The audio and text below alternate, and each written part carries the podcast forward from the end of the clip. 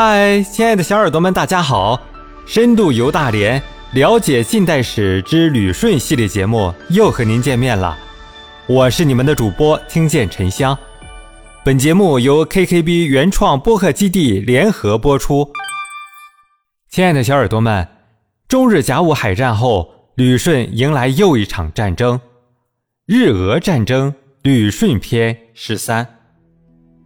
马卡洛夫是尼古拉二世时期俄国最为著名的海军将领。他出生于一个海军下级军官家庭，凭借实力从水手一步步做到了将军。马卡洛夫的出身跟从军经历，注定他无缘融入贵族圈子。上任后的马卡洛夫立刻下令提高工人的伙食标准，上升到和舰队官兵一样。同时还改善了工人们的住宿条件。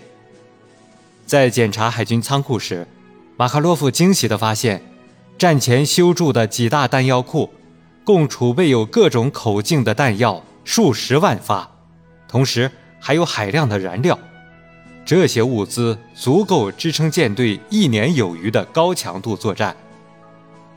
这一番检查下来，让马卡洛夫信心十足。而随着马卡洛夫的到来，俄国太平洋舰队重新燃起了希望。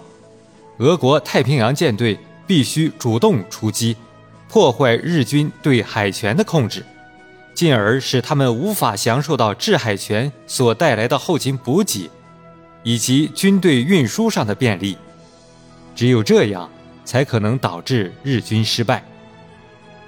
就在马卡洛夫计划如何战胜日本人的时候，在袁世凯的授意下，一条关于马卡洛夫已经抵达旅顺的绝密电文，正被悄悄发给位于天津的日军驻屯军司令部。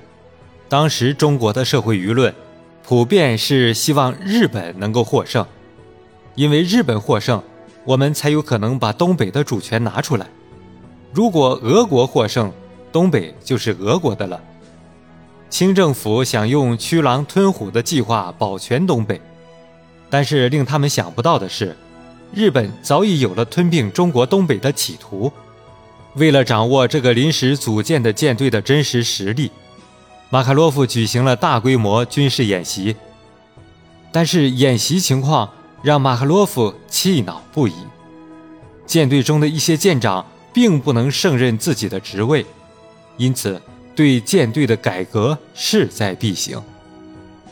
当时的俄军队里面非常腐败，这些不胜任的军官都是跟沙皇或者贵族有着千丝万缕的联系，都有自己的背景。他们来当军官，主要是到军队里享受优越的生活和社会地位，并没有比较先进的进攻思想，或者为国家献身的精神准备和思想基础。第二天一早，马卡洛夫召集了所有舰长前来开会，并当场宣读了升职和撤免的名字。他毫不留情地撤掉了那些靠裙带关系升上来的舰长，被免职的人立刻离开了舰队。一些技术更好、更有勇气的下级军官替代了他们的位置。亲爱的小耳朵们，一个旅顺口。半部近代史，旅顺的每一个景点都刻有列强侵略的印记。深入了解关于旅顺的历史，你会更透彻的理解旅顺。